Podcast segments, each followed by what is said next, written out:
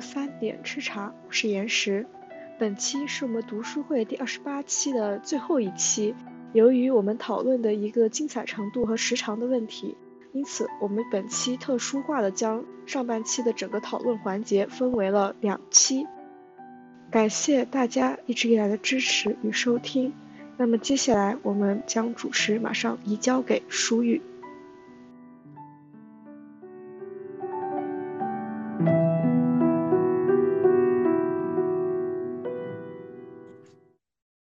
哦，就又再再扯回你这个 主题，就你一开始说是要是要把这个，嗯，这应该算什么？你你今天讲的主要应该是是政治方面的，是吗？我我觉得不算政治方面啊，你说你说，哦，我也不确定，因为因为你这个，我突然发现你这个标题，因为我当时还你说那个。你说到那个从前课本，还把那个是课课本那个，我还特特地去找了一下岳麓版的那个历史，嗯，必修一二三。然后我发现他他不是第一本是讲政治，然后他那个第一单元讲的是中国的，然后就是从内外服到封邦建国，然后中央集权，然后专制皇权。然后第二章他就开始讲同时期的古希腊和古罗马的政治制度，就爱情文明，然后雅典城邦那些东西，陶片放逐法什么的。然后第三单元他就开始讲你这个近代西方资本主义政体的建立了，我觉得很神奇，他这个跳的好像有点有点快。哎，那文文艺复兴、中世纪呢？它文艺复兴是放在第三本那个文化里面说的。哦，嗯，所以他就完全不提这文艺复兴和中世纪的政治是吗？太会了。哎，他他好像还真没提。对，这这这怎么能提呢？这这提了就不行。神奇。那我觉得文艺复兴按照这个的话，其实可以提，你就拿文艺复兴去批判中世纪，就说它黑暗，就完了。哎，我没有看具体内容，我我在这看标题，它这个第三单元近代西方资本主义政体的建立，第第一个是那个什么渐进的制度创创新，然后第二章是北美大陆上的新体制。他说的这个新体制是什么新体制？新体北美大陆新体制资本主义吗？我不知道。我应该去找一下这个课本，但但北美大陆的新体制，我估计也就是想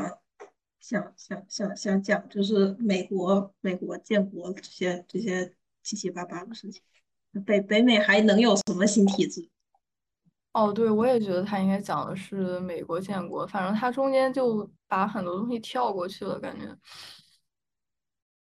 然后第十呃下一章是走向共和的艰难历程。共和，他说的难道是共和哪里的共和？讲法国吧，我猜的，我不知道，但我感觉是讲的中国。神奇。哦，然后它第四单元就整个是在讲中国的，就是内外忧患与中华民族的奋起，然后从鸦片战争到太平天国，然后就到甲午中日战争，然后到辛亥革命，然后就是五四运动，然后讲到四九年，对，后面全都是在讲中国的，我感觉他好像确实，对我感觉，而且他们，我感觉我之前看过的。历史书，因为我没上过，我不知道。我看过的，我只有印象就是中，特别是中世纪约等于没有说，就只给你说一个时间的跨度就已经很不错了。但约等于不会说，就对他的评价唯一的就是中世纪非常的黑暗，然后如何就是所有人如何生活在这个就是宗教的压迫之下，然后然后可能会稍微推一下。文艺复兴说文艺复兴，呃，打倒了那个呃中世纪的宗宗教的宗宗教的这种权利神权。但实际上文艺复兴也并没有完全打倒，但他这些东西就不会细跟你说，因为说了就不不好整。哦，他必修二讲的是经济成长历程，然后第一单元说的是中国古代农耕经济，就是从那个神农氏开始，然后一直到呃近代前夜。然后第二单元讲的就是工业文明的崛起和对中国的冲击。然后他最开始是他是从他说的是全球工业文明吗？还是中国对？全球的，他啊，他那那这个跨度第一章讲的是新航路的开辟，我我我觉得他可能说的是那个麦哲伦当时，然后然后第二章是欧洲殖民者的扩张与掠夺，然后第三章就讲工业革命了，然后就下一章就又到鸦片战争了。哦，这那那挺会挑的，挺会挑，就全都略过了中世纪和文艺复兴的。对，它基本上中世纪它只在文化里面提了，但是政治和经济都没有没怎么提。感感觉这个真的就是因为你意识形态太不一样了，你有很多那些东西就不不好讲。哎，它这个文化是从嗯人文精神支援到科学理性时代。它第一第一章讲的是那个希腊先哲的精神觉醒，可能讲的是柏拉图，然后还有亚里士多德那些人。然后第嗯二章就讲文艺复兴巨匠了，第三章就是那个挑战教皇的权威，可能是宗教改革。然后后面理性之跳中世纪这么这么好几百年就都没了。对，反正就你这么一说，我才发现这个国内历史确实是跳的挺多的，对，而且所以我不知道他是，对这个完全不了解，完全不知道。那你这么一说，就感觉其实挺难按照一个什么特别系统的方法去学全球的历史的，就真的。对，只能靠你自己，只能靠你自己，或者是我我我也下了两本书，就一个是就就两个全球通史，但这两个全球通史实际上就书在后，其实讲的也挺泛的，但我觉得他们的视角都很有意思，就是他真的就是尽量的非常尽量的从从全球的一个我觉得相对来说比较上帝视角，就不像是说这种啊、中国的历史会有中世纪不提。然后西方历史可能中国的也就提那么两句，可能顶多就是提一下鸦片战争中西之间是怎么激烈碰撞的这种问题，就就有很多其他不提。我觉得全球通史的有两本书已经算是还还不错，等会儿也可以发群里，就算算是我觉得讲的比较那什么。但这个东西就是也也是最近近近二三十年吧才开始。就是用这种全球化的一些视角来看问题，就也不是说那么多人在研究，也相相对来说比较小众一点。大部分研究能能研究到那种比较比较政治和比较文学，还有这这些这些东西，已经算是算算是算是一个非非常不容易的一个进步了。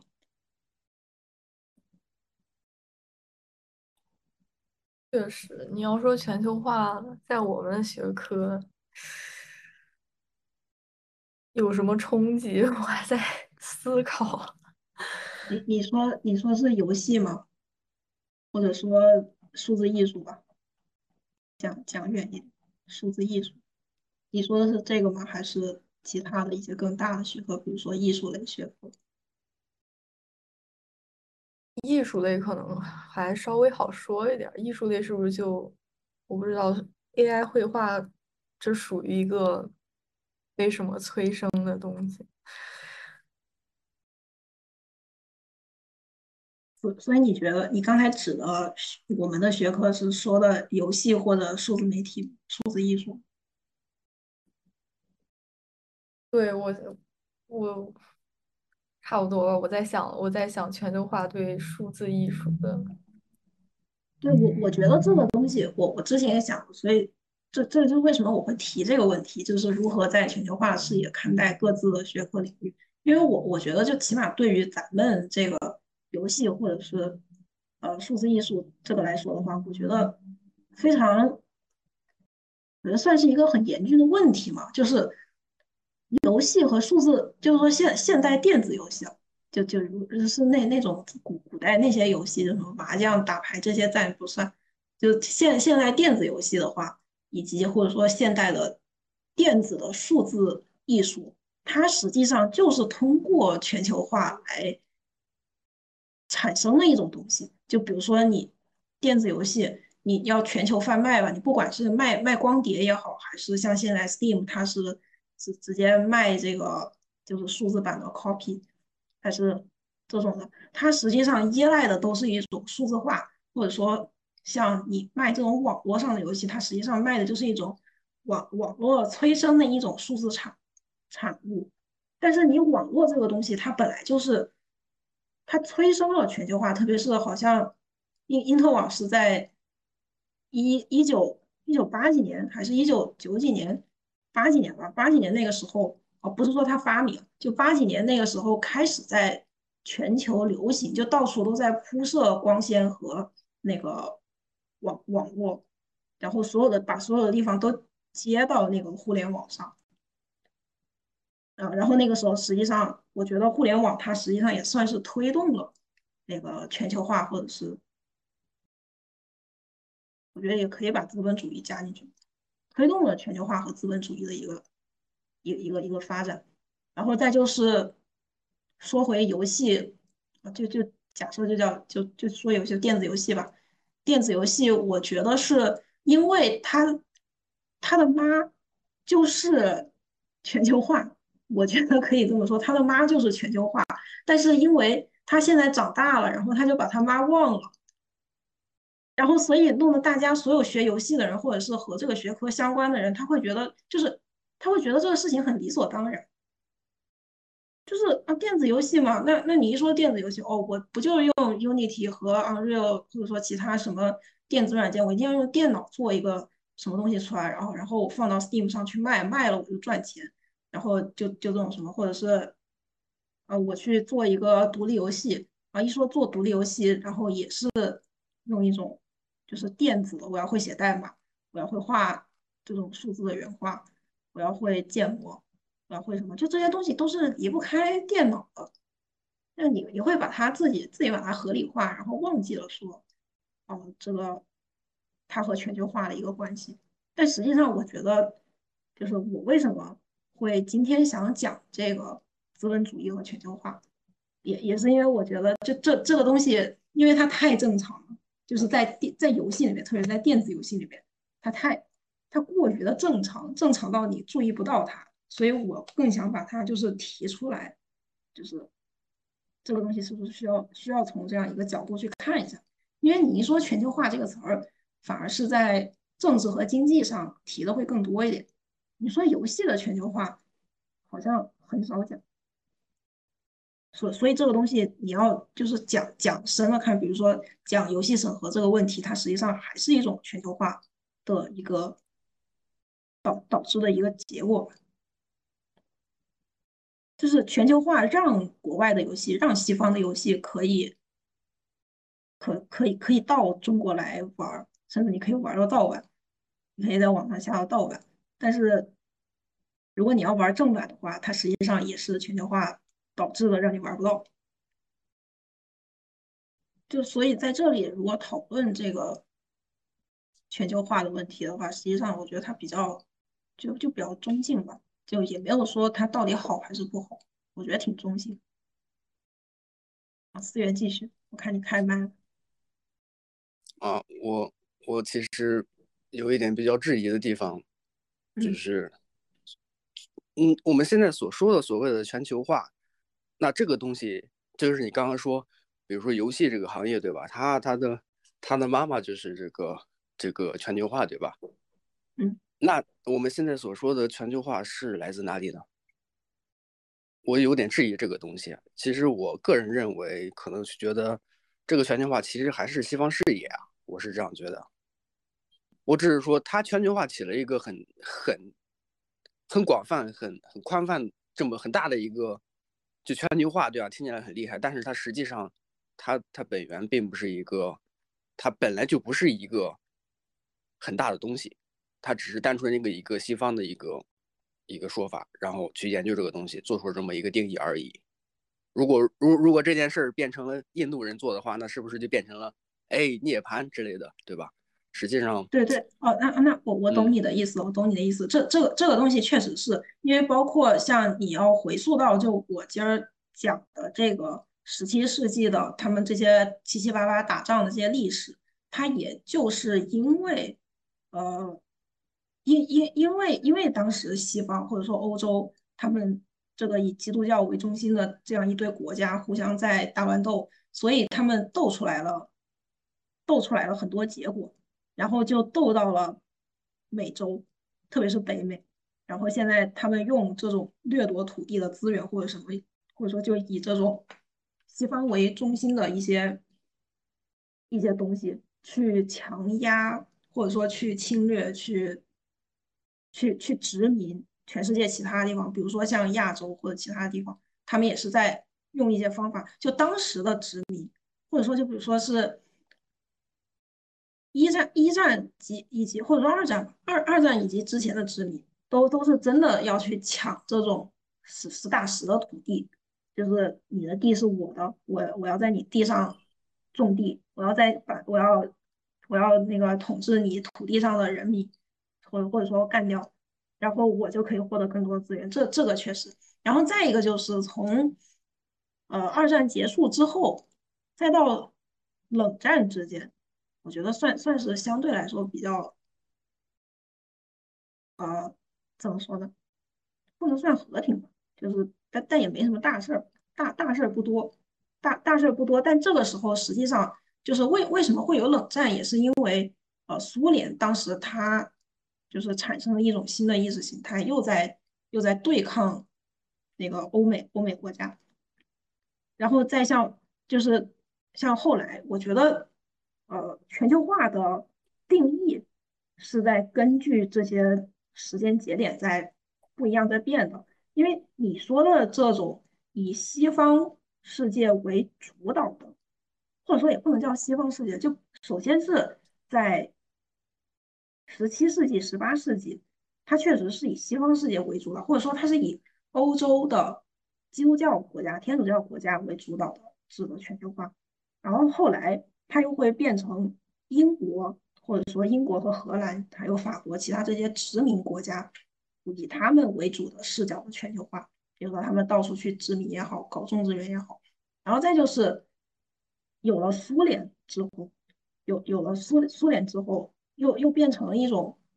全球的意识形态的对冲的全球化，就是到底是谁在谁在统治这个世界，谁谁谁有话语权？然后现在我们的全球化指的。比如说，你你现在中国也在做什么游戏，然后这这个全球化可能就是中国为什么它又会去对冲西方国家一些东西？这个这个全球化，我觉得它是在变。我看到慈父说要要说话，你你开麦说吧，你开不了麦吗？还还是要我帮你？其实就这刚才这个问题特别简单，它不是它不是说，它一方面确实是视角问题，肯定是有视角的维度在。但是，意识形态问题，它不是说只是说谁提出谁讲出，谁提出谁负责啊，不是像这种防防疫一样，它不是说那个人说了，他这个东西就有了。因为意识形态维度的问题，它是客体化在物之中的，换句话说，它是在我们现实当中实实在在的发生着的。这个是一个最基本的维度，在于，呃，就是那个老生常谈的思维与存在同一的这样一个道理。就比如说钱这个东西，那钱它只是一大堆这个烂纸啊，只是一大堆充满细菌的烂纸，但是我们会认为钱它就是某种意义上是崇高的，然后携带着非常多的价值和意义这样一个东西。但是这个东西不是我们自己定的，那我们是不是如果以一种单纯的视角主义，就会理解成啊，那钱这个东西只不过是银行说的，啊，只不过是在银行的视角下它才是钱。其实我可以完全不当它是钱，但事实上，如果我们这么想，那这个事情就变得很荒谬了，因为呃这里还存在了一个小插曲的这样一个问题是全球化这样一个问题，尤其是近代以来提出的全球化这样一个问题，它不只是对。我们而言，就是对中国人、对东方人而言，是一个是一个意志的东西。它其实对西方人自己也是一个抑制的东西。就是现代性本身，它对西方人就是一个问题。就尤其是，就比方说从什么上帝死了，呃，然后或者说呃上帝不存在，啊这样的命题提出以后，这种现代的状态，这种从理性达到的这样一种现代的状态启蒙。以后的状态，他对西方人都是一个很深重的、完全异于他们的东西，不是说他们自己自说自话的，然后就给出一个，呃，叫全球化呀，或者叫资本主义呀，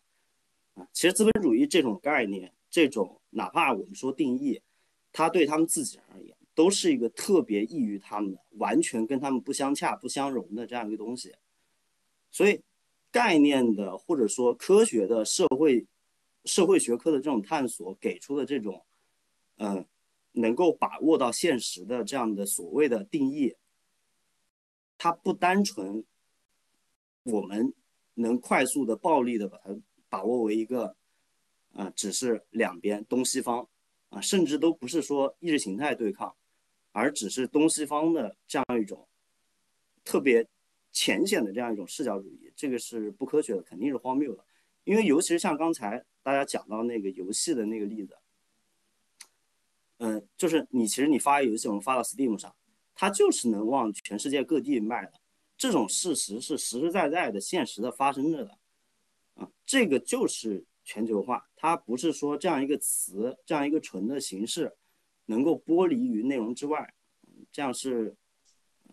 它会很粗暴。啊，还有一个点就是刚才讲到的那个，呃，什么开美术班，然后那个问题，我刚才其实也想到一点，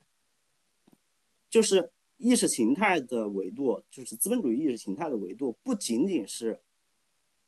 呃，就画一点那种大家都很喜欢那种烂俗的油画，或者小朋友会画那种画，然后一定要有一个成果，然后大家就好像急功近利的一样，我们。必须自由的去选择这件事，必须自由的去发挥、去探索这件事，并不是外在于意识形态的，而是在意识形态之中的。也就是说，很有可能当我们这样去想的时候，它才最意识形态，它才最资、最资本主义意识形态。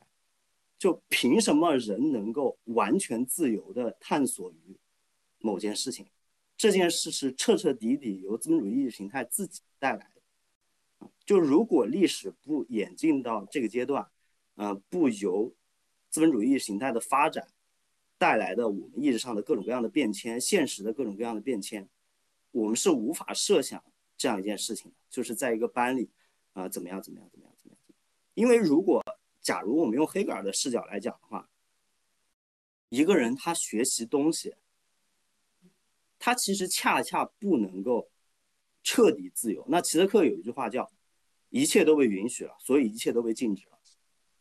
这句话就是很黑格尔视角。这就是说，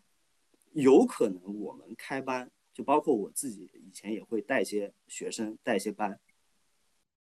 人学习东西，他一定是要有一个特别限定的一个呃东西在那儿。一个空的限定的东西在那儿，各种各样千奇百怪的才能和天才禀赋，他才能生演出来，而恰恰不是自由自在的去选择，就那样可能反而是不那么现代化的，不那么资本主义意识形态化。就比如，呃，齐泽克会举一个例子说，民主这个东西，说谁都知道西方这种西方中心主义这种。所谓的民主是一个假大空的废话，是一个完全胡说八道的，是一个摆在那的一个虚设的东西。但是它的重要的维度在于，如果没有这样一个空洞的，只是摆在那里的民主，没有这样一个提倡，没有一这样一个特定的，只能局限在这个范畴之中的这样一个视角，那大大小小的所有的形形色色的运动都根本不可能发生。啊，所以这就是为什么依然要坚持一个空洞的，但是是特定的这样一个东西。所以就像办班一样，嗯，这里也是这个问题，不可能让他们呃自由的探索，而只能设定一个特别特定的，但是有可能面临着空洞的、虚无的这样一个目的啊，然后让他们把它做出来。可能大家就只是临摹。然后这个目的是一个很抽象的，把你临摹成像梵高一样画画，但是他随着他去临摹这个画，然后临摹那个特别特定的东西，他把自己给临出来了，把他自己的个性禀赋都给伸演出来，啊，对，这里就是，呃，大概是我刚才想到的。那我那我提个问题啊，那我提个问题，那你既然觉得培训班它是一个在一个特定的一个环境。在那么一个虚无的一个东西下面去学习，那你为什么不觉得你所认知的全球全球化这件事情也是在一个特定的情况下，在一个虚无的背景下去讨论的呢？它是在一个特定的视角下，就是你你如果进入到知识的角度而言，你进入到以全球化这个词作为中心作为内核，把所有事情全部缝起来。这个视角而言，它确实是一个特定的视角，但是特定的视角不意味着这件事是虚假的，不意味着这件事情是，呃，完全是在放屁，啊，是在说蠢话。这个就像中医跟西医一样，他们俩完全是两套体系、两套结构，但是这不代表其中一方在他的这个，呃，我们一般的这种学科人会说理论模型，对吧？这种体系。不代表这个体系、这个视角带来的事实，它是不存在的，它是不发生在现实生活当中的。这二者之间是有区别的，就是说，特定的东西才是具体的。这就像只有个别的人，只有特定的人才可能是具体的人，但是不代表当你一进入这个人的语境的时候，所有东西都变成假的啊，这是两码事。嗯，那确实是这样，但是，但是说，比如。嗯，怎么说这个呢？嗯，我我其实是想说的是，你当以当你以这个全球化为为这个这么一个特定的一个这个作为现实来讲，它是一个既定的，然后接着，但是你如果拿它去分析一些其他的没有成为话语权的那个东西的时候，是不是就偏激了？我只是想说这个。不不不会偏激啊，不会偏激啊。你看，那呃，齐泽克其实一直会会讲的一个点，他就是说，所有的视角跟体系一上来肯定是显得它是一个空洞的姿态，它是一个彻底空洞的东西。他说，资本主义的崛起，他跟别人想的不一样。他说，不是因为生产力的发达，不是那种那样一种庸俗的，呃，马克思主义者认为的，因为生产力不断的发展，好，所以社会就自动的从这样的主义。啊，封建的这样一个体制，然后然后又到什么体制，又到什么体制，又到什么体制，好，最后啊，共产主义。他说没有这么简单。他说真正的那个资本主义它发展起来的原因，就是因为资本主义这样一套系统，它这样一个空洞的，一开始根本不成立的，大家都觉得是一个笑话，不可能对得了，对付得了保守派那样的一个呃这样一个完全虚空的一个东西，它硬生生的把所有的生产资料。和生和和和那些物质惰性的东西，慢慢的缝到自己的体制里，然后随着他的这样的不断的运动，不断的运动，他不断的纠正自己体系当中的矛盾和错误，并且把这个东西完全现实化开来，所以导致我们看到的一切被生产出来的东西都是这个体系之下的。我举一个简单的例子，就像如果我们现在的世界是按照什么五行。来建造，你其实会看到特别多由五行的体系所制造出来的非常现实的物质和产品。你可能在，嗯，马路边，或者甚至都没有马路，啊，它是一个什么，称之为什么水，某某水，啊，就不是某某街道某某街道，它是某某水，啊，然后路边的东西它是土什么什么什么什么做，啊，然后那个那样就是一个很特别中式的这样一个物质，所以我们的新生儿，我们一开始没有知识的那些人，没有反思力的那些人。他会一上来就降生在这样一个被这样一个体系所纳入、所结构、所缝合的这样一个社会里，他就会变成彻底实实在在的，他就会变得就是完全没有办法对抗他，啊，完全没有办法去抵抗他。但是革命的维度是在哪里呢？革命的维度恰恰就是在你刚才讲的这个，我们就把它当成是一个特定的东西，我们完全有能力，人是有这样的资格。和这样的否定的力量去把它重新结构起来，也就是说，我当然可以把它理解成，这根本没有什么全球化啊，你们根本就全是在放屁。我认为根本就不是这样啊，我认为应该是什么样什么样什么样。好，结果这一套东西随着它的发展，随着它的机动性、它的运动，它慢慢的把现实物改造成了它体系所属的那个样子。不是说它那个东西是瞎编的，而是随着这个东西现实化了以后，被他人所承认了之后。慢慢的被接受下来，确实革命就发生了，确实所有的面貌就被改变了。就是你讲的这个，当然是是是对的，对，是是是有这样一个维度在的。我我刚刚说的，就是我刚刚所说的就是那个对于另外一个没有成为话语权的东西不公平，所谓的不公平，实际上我指的就是革命这件事情。那既然既然已经消灭了消灭了它，那那就已经谈不到什么公平不公平的问题了。其实，嗯，那大家说的都是对的，啊，对啊，对啊，就是 他对某人不公平，就说明这些人他不在这个范畴之内。我我前一段时间还在带一个，呃，一一一个朋友，他他在做他的创作的联合作业，他讲的就是大概是关于三河大神的故事。那你知道，你其实对于三河大神来讲，或者对于真正意义上的无产阶级人来讲，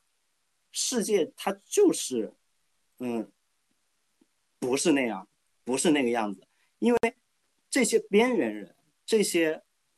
黑格尔意义上的他会说贱民，就是说在社会上没有任何，不作为任何环节，没有任何皮套，嗯，他当不了任何某一个小皮套的或者螺丝钉的中之人这样的角色。这样的赤裸的生命，这样的贱民，他们就是会感到完全不公平，因为这些人他就是被这个体系自己生产出来的。就你有全球化，就一定有不被全球化所包包摄的人，他一定是被踢出去的，他是出局的。那三河大神那里的点就在于，这样的贱民，这样的边缘人，他永远都不可能。被纳入到体系之中，或者说他干脆就是被体系踢出来的。他们的存在就像垃圾一样，就是你这个社会，你看垃圾这个分类就很怪，或者说垃圾它根本就不是一个类。那你们可以注意到，如果你们去垃圾场或者去垃圾站，那里是什么东西都有，是各种各样特别完全不能归之为一个类的东西，全都放在那里。但是我们只叫它垃圾，就甚至我们连他们的名字都叫不上来，我们只能说他们是垃圾。但垃圾不是一个类，垃圾只是被体系自己踢出去的。用，嗯，呃，齐泽克会说这个东西叫构成性例外，就是一个体系，他想建立自己，他必须要让有人出局。讲一个很很下流的例子，就是说，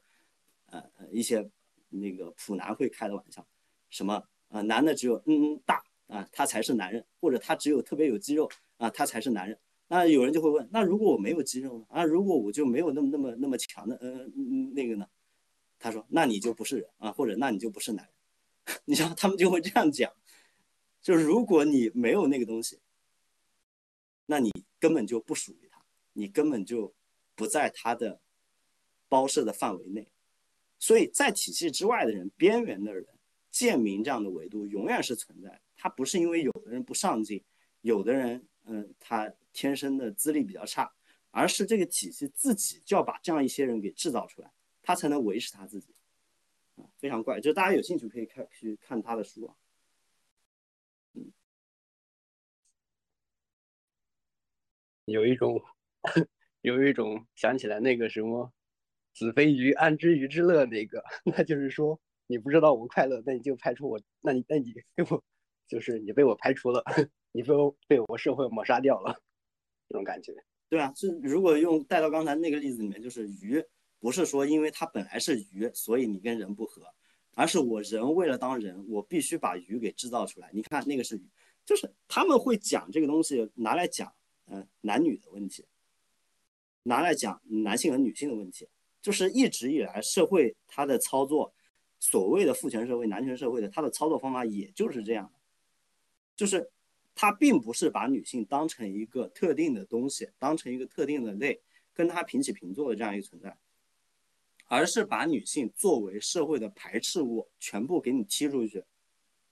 然后这才是人，这才是啊社会，这才是啊我们男人的社会。他一直是这样操作的，所以这个问题就是，嗯，大家可以可以可以发散到很多问题上。啊，他举了一个比较切近的例子，我们也可以来理解一下，就是说，大家不知道身上有没有这样的东西，就是它是一个瑕疵，它有一颗痣，或者说它有一颗有有一道疤痕，但是这个人他就会想，哎，如果我把这颗痣点掉，如果我把这个疤痕去掉，那我就是一个最帅的我，我就是一个最完美的我。但是，如果如果这样的事情发生了，他真的把这个痣点，他真的把这个呃疤去了。你知道他反而没有这种感觉，那个最完美的我，那个最本来的我，最该有的、最美好的现实那样一个我，就彻底消失了。他只有那个疤痕和那个还在的时候，他才能维持某某价值观啊，天天宣传那些，你知道吗？他才能给你搞那些东西啊。所以你知道，他总是玩一些黑白两道的东西，啊然后给给你搞一些东西。他并不把他赶尽杀绝，他就是留着。嗯，要说的说完 啊，挺好的，挺好的，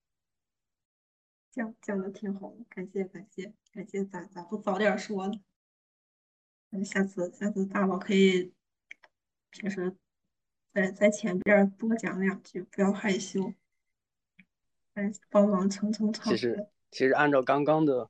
刚刚的逻辑的话，实际上我觉得我们之前讨论的那个事情还是还是。还是可以继续说，我觉得。哪哪个事情？你说。比如乌红的那本书。嗯。那本书就是以一个全球化的，以一个可能已经剔除了东方文明、东方东方审美的一个一个立场来去再去看东方立场。那以刚刚的逻辑，应该就是这个样子。我不知道是不是这个意思呢？那本书写作以。全球世界全呃以全球化的一个角度去观察东方艺术，那它本身其实就是剔除了东方艺术的一个全球全球化。那他再他再拿这个全球化的眼光，再去寻找那个现存东方艺术里面的符合西方、符合这个全球化观点的一个内容，那你去再看它，是不是觉得就就就觉得有点怪了？嗯，这这这观点挺有意思的，嗯。确实，确实，如果按照刚才那个顺着说的话，确实这个也是一个问题，就是全球化可能是另外的一种想象的东方，你还是在用西方中心主义的东西在剔除东方，这这个确实是，确确实也是一个点。嗯，确实。然后还有还有，其实还有一个问题就是，虽然说。现在我们因为因为人数占的优势太多了，我们认为是，甚至我们现在思考都是按那些这些讲逻辑的，对吧？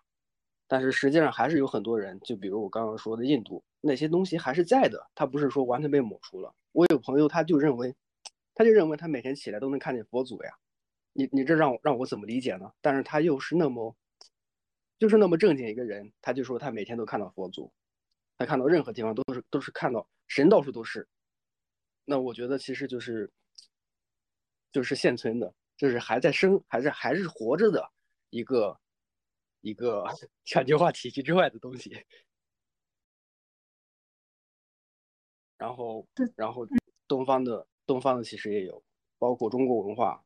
我觉得这个东西太大了，真的真的太大了。嗯，不是，真心就不是说，嗯，我一个拿一个什么全球化这就可以，别说全球化了，就是说，就是你你不说不说全球化，你只是单纯的把某一个东西研究透，嗯，东方文化或者说是什么印度啊，你研究透那已经很很了不得了。嗯，你如果谁写了一本书叫做以全球化眼光去看某一个具体艺术，那其实值得怀疑的。对，但在这里，我想再说回游戏这个问题，或者说电子游戏这个问题。就因为电子游戏，或者说现在我们能接触到的大部分呃电子游戏，它确实就是来源于西方世界。就东方的啊，就日本吧，日本算一个，日本、韩国，就中国的真的很少。但但是这这种问题，你又能怎么去避免？像刚才你们提到的这种。或者说也不能叫避免吧，就是我想想换个词儿，就去摆脱这种问题。这怎么可以摆脱呢？就像你说的，他的母亲就是就是就是游戏的母亲就是全球化。那你让游戏摆脱，当他摆脱他的母亲的时候，他就已经不是游戏了。你可以这样理解。嗯，这这倒是一个很有意思的观点。就是如果我只要在做游戏的话，我必定是西方中心主义的。就如果说极端一点的话，对，或者说做电子游戏，当代的电子游戏，是就好像为什么中国没有出游戏一样，这不说了。嗯，有道理，有道理。哎，感觉这个这个挺有意思的。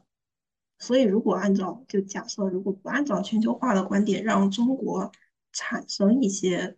自发的。游戏，它必然不是以现在我们常见的电子游戏的形式产生。对，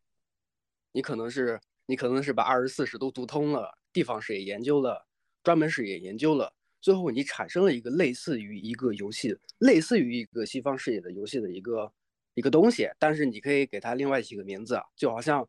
就好像中国艺术里面有书法，但是西方并没有这么一个东西，但是。我们现在在看书法的时候说它是艺术，实际上是有点怪的。是的，你可以做一个类似书法的东西，你可以找到，你可以去。如果你真的想从立足于中国传统去做的话，那你一定一定是这样做的，而不是从西方去来，再反推到东方。是的，是的。哎，刚才我有看到尺度开麦吗？还是还还是我看错了？是这样。就是全球化这个词，我刚刚想到，它还有一个很危险的点是在于，就是如果大家读各种各样的史的话，就是就尤其你看苏联人，苏联人写他们有一个高尔基文学院写的一个特别长的，有九卷的一个世界文学史。然后如果如果我们只是单看全球化的这个概念的话，你会觉得它从第一卷开始，从人类刚有史的时候，刚有文学，刚有言说的这种神话的东西的时候，它就已经全球化，很有意思。就是如果我们用全球化的视角来缝合来看的话，我们会发现，从最开始，从历史的开端，它就始终是处于全球化的状态当中。也就是说，当我们得到全球化的概念的时候，我们回溯性的把所有的事情都能，嗯，看作是。全球化，那否则的话，这个词儿没有单纯，没有必要这样单纯的拿出来讲，因为历史一直是在全球化之中的。那如果它不是特定的历史阶段，而是一个全面的、亘古以来一直存在着的东西的话，那研究这种东西对我们现代的影响，它还有什么必要？它就完全没有必要。对，就是我刚刚想补充的一个点。确实，确实。对这个这个很赞同啊！突然突然觉得刚才刚才讨论的这一段反而还有还有，确确实这这些观点都还挺有意思的，因为因为确实我觉得可能跟我在的位置也有关系，就是我都是跟着一些西方的老师在学全球化，而且说实话，我是我我是真心对历史和政治一窍不通的一个人。然后从零开始看这种东西，确实就是有点过于怎么说？对，会不会会被他们带入到这样一个语境之中？而且我自己本身就身身处在这么就美国这样一个位置，所以就比如说可能对于有些事情会比较感同身受一点，然后就会莫名其妙在这种观点里。但但是我觉得这确实，你你们你们刚才讲到这些，确实，这真的还值得思考一下。甚至是刚才在讲这个，就是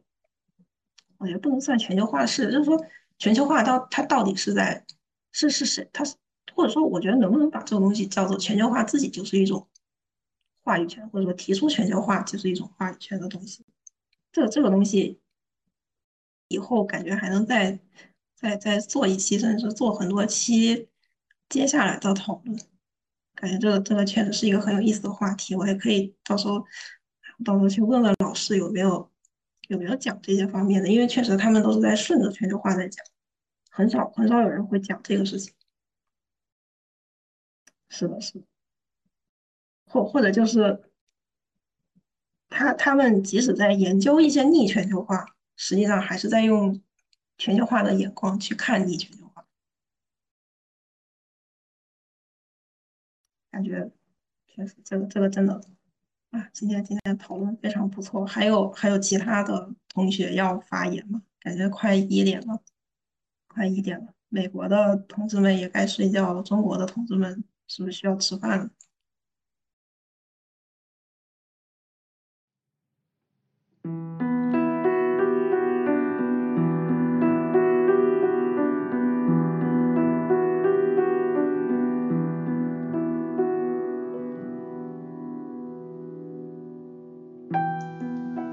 感谢舒玉的分享和大家的精彩讨论。我们本期的读书会到此结束，谢谢大家的收听，我们下期再见。